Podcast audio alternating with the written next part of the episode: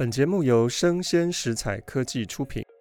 新消息，我们的节目已经登上了 Apple Podcast 的首页吗？哦，刚才我们的老板通知我有这个好消息哈。其实，嗯，多亏了大家这么喜欢这个节目，我们会继续努力。Hello，欢迎一起今天遇到爱玲姐，今天是第十七集，我们再次的邀请到。台北大学的中文系老师许佩欣来跟大家聊天，欢迎佩欣老师。Hello，各位听众，大家好。好，我们上次聊到了吴翠远的形象是一个乖乖牌的女生，但是她居然在电车里面答应了一个陌生男子的求婚。那佩欣老师解读是，呃，也许这种乖乖牌的女生呢，最能够。希望生命当中有一些波澜，而这个波澜就是吕宗桢带来的哈。那在佩欣老师的心目当中，吕宗桢又是一个什么样的男人呢？嗯，上次我们有提到，就是说。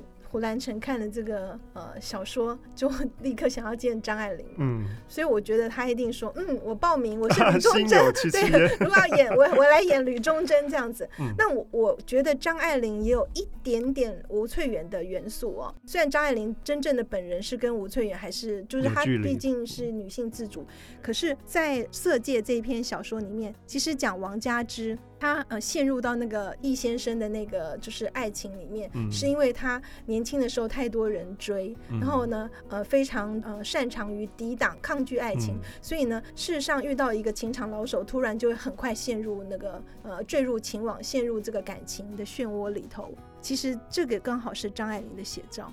张爱玲其实也是一个谈恋爱经验不丰富的人，对，完全没有吧？对，对然后呢，胡兰成我觉得应该是比易先生或者是比吕宗桢都还要，就是说还要优秀好几倍的一个 谈恋爱的高手。对，对，因为我曾经很认真的把那个《今生今世》给看过。嗯、哦，我我真的有一个很重要的心得，就是如果男人不知道该怎么样夸奖女人的话，一定要看那本书。对，有太多名句了。而且你知道吗？他可以不同个性、不同长相的女生。都能够研发出适合他夸奖的话，让他心花怒放的话，你不觉得很对症下药？就是他是一个多么的呃，能够理解女性，而且各类型女性，算是有很有天分的男子这样子。对，对，所以呢，吕忠贞其实就有一那么一点点，就是呃胡兰成的样子，而且呃，我们刚才有聊天开玩笑，就说。如果说今天吕宗楨是一个这样的样子，张爱玲在还没认识胡兰成的时候就把他写出来，嗯、等于他把他写了一个鬼的形象，鬼就被他招到了，就是说下一个认识的对象竟然就是跟吕宗楨很像的这样子的一个呃情人。对，那么呃，其实吕宗楨呢，事实上呃，也可以泛指很多，就是说他某种程度还是算是一种中年危机。中年危机当然可以发生在什么都有的男人，然后他不知道生命中还要追求什么。对，可是另外一种，他对生命好像不太满意耶，对他的老婆，也是一种对，对也是一种危机。就是说，他到中年的时候，他已经把他的人生活到就是食之无味、弃之可惜的状态。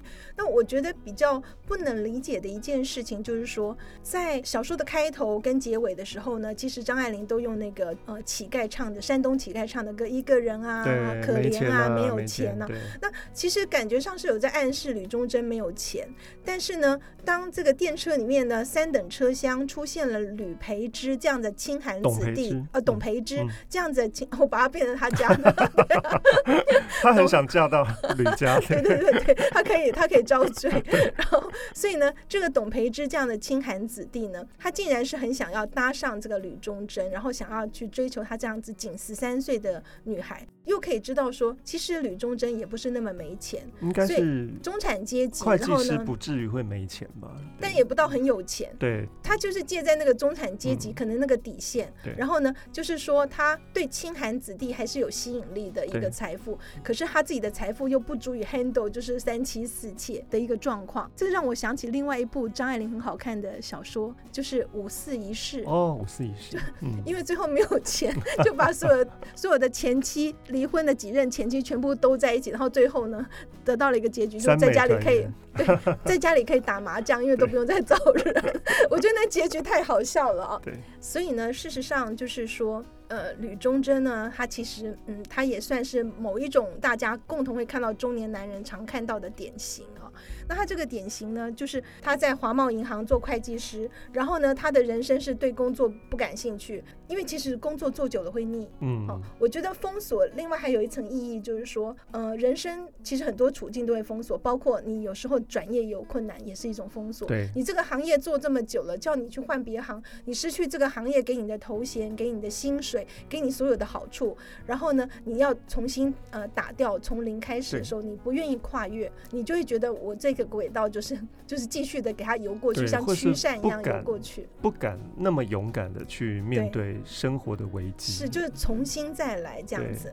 那那所以呢，他对家庭也不满啊。最主要他的家庭不满是他嫌太太呢就是不够体恤。那最主要他有怨言啦，因为你看太太她其实对他还要叮咛，就是下班后要去买菠菜包子。对，这个会计师觉得很不爽，对不对？对啊，拎着一个包子。我是什么会计师？我拎着那个成盒体。体统对。对，然后他还觉得他的太太学历不高，在小说里面写到是一个小学毕业嘛。其实他在呃，就是跟翠远对话的时候，有特别提这一点，某种程度也是捧这个女孩子，因为他知道这个女孩子在大学教书呢。对，所以他觉得说他的太太是不及他的。对，那这个也是让翠远得到一些暗示，就是你对我呃有很多地方是欣赏跟有好感的这样子。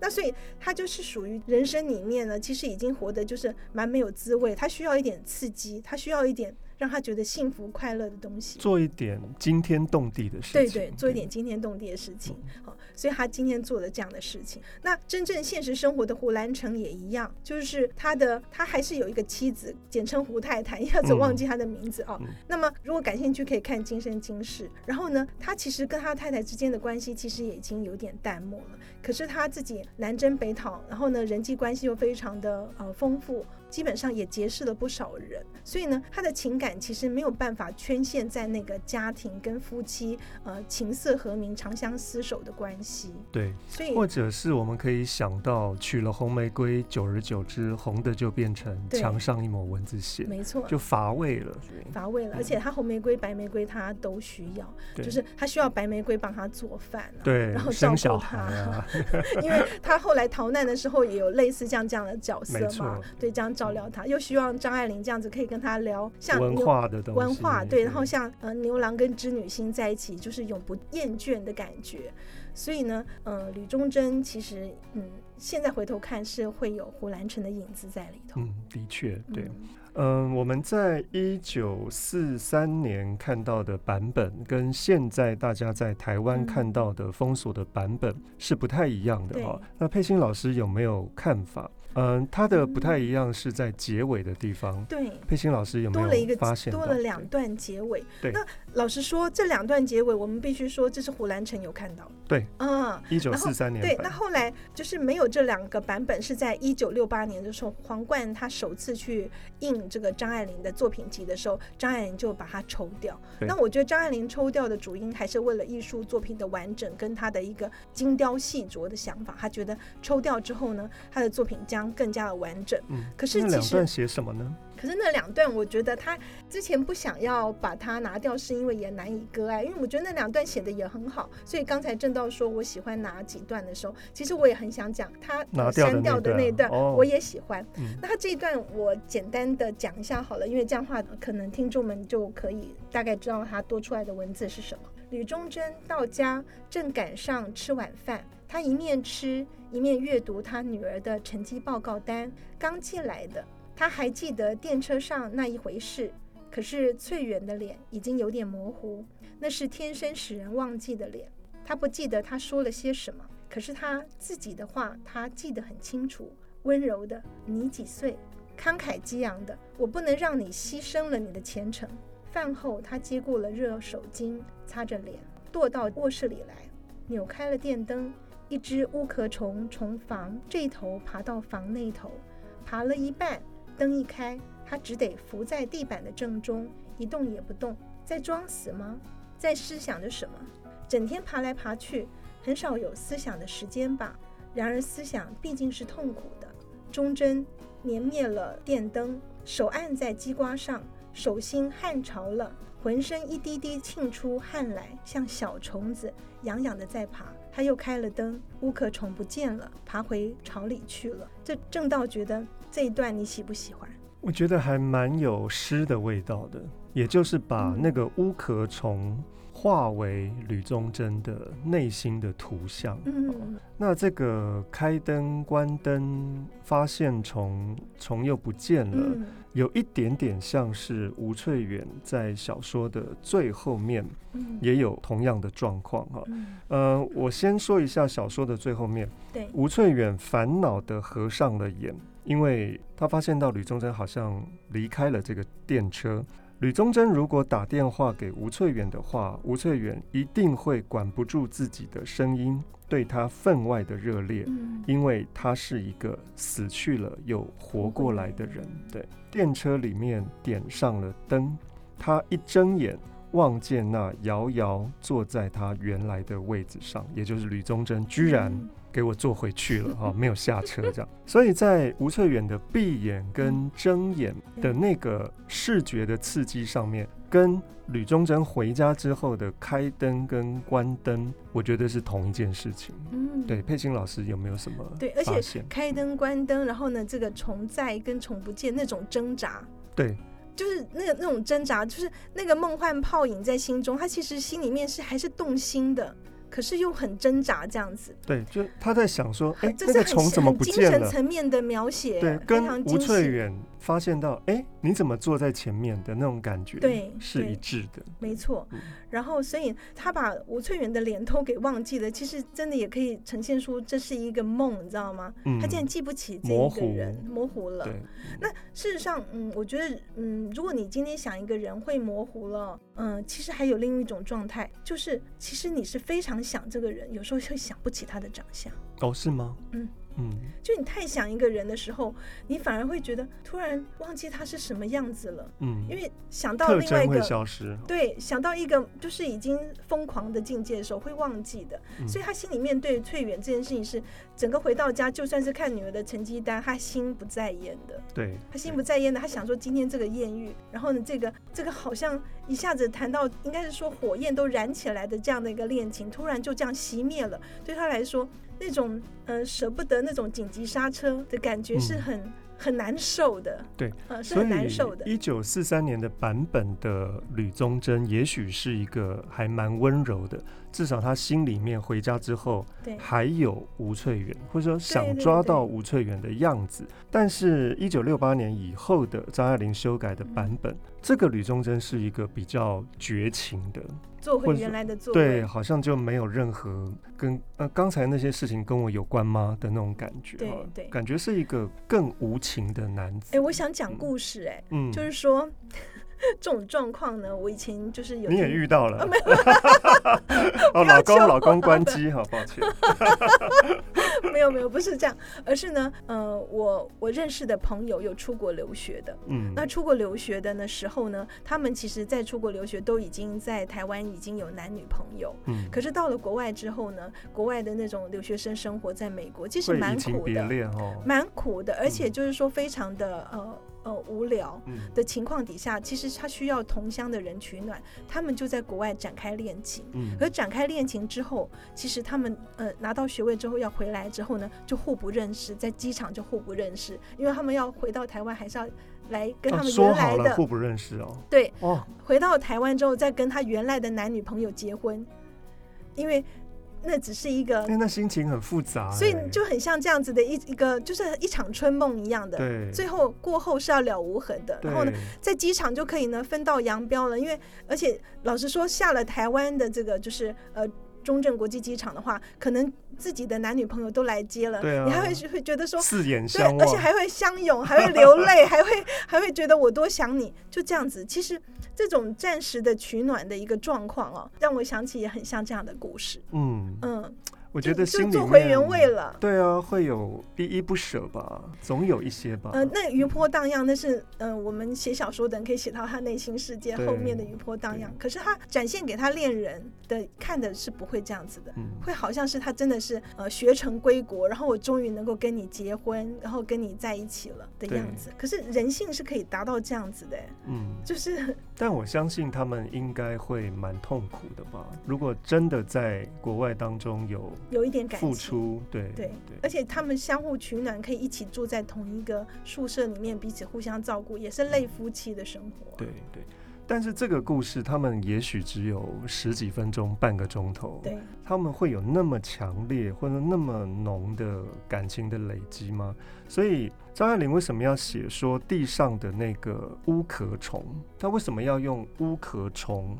类似蟑螂这种东西来形容自己内心的一些挣扎，忽而出现，忽而隐没的那种很自己都抓不到的东西。对，但我觉得张爱玲真的太会写了。对，他当然都是写室内的东西，所以蟑螂最、嗯、我们其实一直在猜乌壳虫是什么啦。嗯、后来的结论就是觉得很像蟑螂。蟑螂对，那蟑螂只能在屋子里面从这一房爬到那一房，嗯、也就是说，它其实变换的空间也不大。它就算要出轨，也是出轨不到哪里去，它还是要在自己的范畴里面来活动着。嗯、那倒是我觉得这一段他后面所讲到，就是嗯，浑身一滴滴沁着汗来，有小虫子痒痒的在爬。我觉得那小虫子就有点像是那个欲望，那个其实是熄不了火的欲望，他会一直撩动他，一直撩动他。就算呃翠园讲的这个电话后来忘记，可是他我相信他以后搭电车，难道不会想说这次会不会再遇到他，对不对？或者另外一个吕宗楨也不错。对啊，对，或者吴翠远也很想再遇到这样子的人。不过我觉得这两个人我还有一个心态，我也蛮想探讨的，就是因为在翠远的心目中，他为什么那么快会燃起恋情，是因为。他很想气他的家人，对。就他有一种报复心，就是你叫我做这样乖乖的，我就偏不做。对，而且我以后就要找成龙快婿，就你们心目中的成龙快婿，像张爱玲的琉璃瓦这些写的女性，嗯、对不对？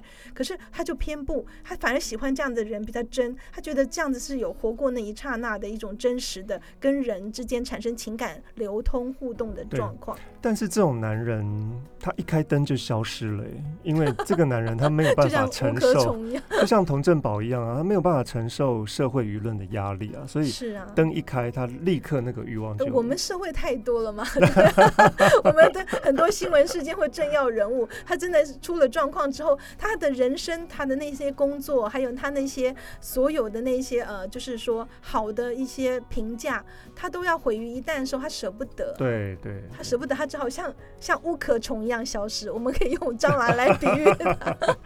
所以还是回到了原来的轨道上，很无奈的事情哈。真的，但张爱玲有一点点想要去赞美，在这样的特殊的状况当中的欲望的浮现。我觉得张爱玲有一种啊，这个欲望是美好的哈，因为对比于现实当中的那些虚伪的话，其实这个欲望，这个真人，我觉得张爱玲是有一点点的认同这个东西。而且不仅是真人，或许是在那一刻燃烧的一种欲望是真爱。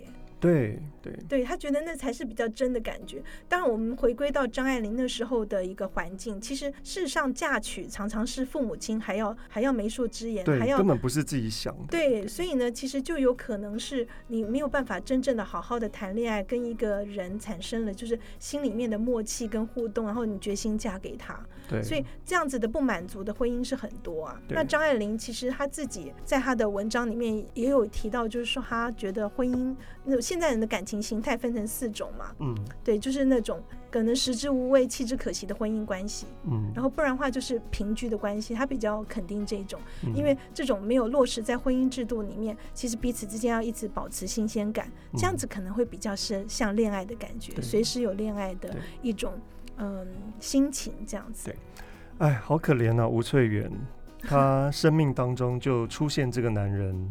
忽然就不见了啊。嗯、我想吴翠远心里面是有非常多的悲伤的。嗯好，如果要唱歌，要用哪一首歌来代表吴翠远？吴翠远，我觉得 一定怎么转对佩欣老师来，一定要来唱歌，因为上次很多的听众说佩欣老师唱歌太好听了哈，所以我觉得我突然浮现出一首歌，我觉得吴翠远一定想要问吕宗楨说：“你给我一个交代，给我一个答案，你为什么要做回去？你做回去是什么意思？哈，你怎么说？到底李宗楨要怎么说？”好，我们找一下歌词来让佩欣老师代表。哎，我今天才知道正道的节目是张爱玲小说点唱机。对啊，对啊，一定要可以点张爱玲的小说，可以点出很多歌，对不对？嗯，好，你可以背吗？嗯，应该是可以背，因为我是小邓明。对，嗯，我很喜欢邓丽君的歌，然后她这首歌呢，歌词其实蛮蛮白话的。对，对，然后但是我觉得也。也很传神，虽然很白话哈。我没忘记你，你忘记我，连名字你都说错，证明你一切都是在骗我。看今天你怎么说？你说过两天来看我。一等就是一年多，三百六十五个日子不好过，你心里根本没有我，把我的爱情还给我。他再也找不到吕宗珍了，对，没有办法还了，把他的爱情还给 他？好可怜的吴翠远。哎，所以其实。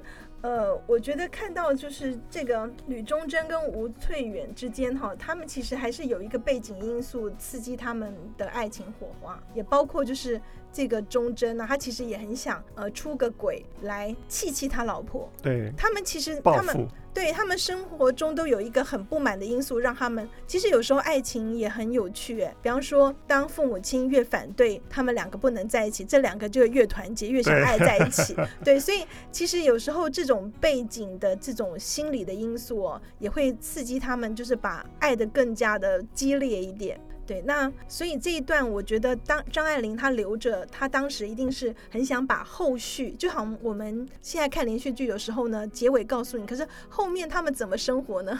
他就再把它、嗯、另外一件事，对，他就再把它陈述。但是其实为什么最后要删掉呢？我的感觉是，嗯，他删掉之后呢，其实我反而觉得这个小说它的完整度更好，而且呢就很符合三一律，就是说它是同一个时间、同一个地点、场景，然后。呢，又是同一个人物嘛？嗯。结构会更漂亮。对，如果说多了这个结尾的话，等于他回到家换了场景。其实如果说要写成长篇小说，那当然后续还是可以再发展了。对对对，对。所以张爱玲几乎是写好了一个短片的结构了。对，这是一个很精彩的短片。对，所以周磊他在某一篇论文当中就说，这篇小说是可以用视觉框框来呈现。张爱玲所观察到的1943年的上海的世界的，他都已经把段落分好了，就像一个一个的镜头一样，对，充满电影感。哎、欸，其实事实上拍成电影应该也不难看。为什么？因为当两个人在聊天的时候，吴翠远聊到他自己成长的过程，那个部分就可以呢回溯，对对，就是他小时候是怎样弹钢琴，然后呢，华格纳这些不爱听、不懂的也继续听，对，就是这样过活的。然后吕忠贞呢，他其实一路这样子往上爬，可能他找的这个老婆搞不好背后是有一点家产的，他才嫁，对，对不对？是家人选好的。故事对不，对，是有很多故事可以再往下延伸的。嗯，好，今天呢聊得非常的愉快，我们大致也把《封锁》这篇小说该知道的地方呢，呃，也提供给各位听众了哈。那佩欣老师最后有没有另外觉得我们今天没有聊到的，或者是这篇小说非提不可的一点？嗯。我我有一个想法，就是我觉得张爱玲的小说技巧其实是蛮好的，因为如果一般的读者他是第一次看这个作品的时候，看到就是互给电话号码，这个已经是很开心了。就是如果你有看过那个吉米的向左走向右走的话，嗯、你其实还是很希望他们两个是有结局，对，对不对？对，好。结果呢，他讲的什么？我忘记他电话号码，七六五四三二一吧。反正 总而言之，七五三六九哦，七五三六九，现在打也不会通哦。然后所以呢，他给了这个电话号码之后。结果是什么？是封锁结束了。然后吕忠贞在一群人当中就不见了。对。然后呢，不见了。其实事实上是可能他下车了。你你第一个想法是这样，可是呢，没想到不是下车，他是坐到对面去了。他还没有下车，可是他下车更过分，更更过分，就是他他不愿意跟他再坐在一起了。所以这种反高潮的写法，我觉得非常好。因为当他们互给电话的时候，是一种高潮往上，然后观众期待的嘛。可是一下子就掉下来，对，掉下来之后再翻了两番。我觉得这个是嗯、呃、很很很优秀的结尾。对，这就是张爱玲的苍凉啊。好，我们今天非常愉快的邀请到佩欣老师来诉说一个这么悲伤苍凉的故事，比悲伤还悲伤的故事吗？对对对。好，希望以后有机会再邀请佩欣老师来。今天遇到爱玲姐，好，拜拜，拜拜。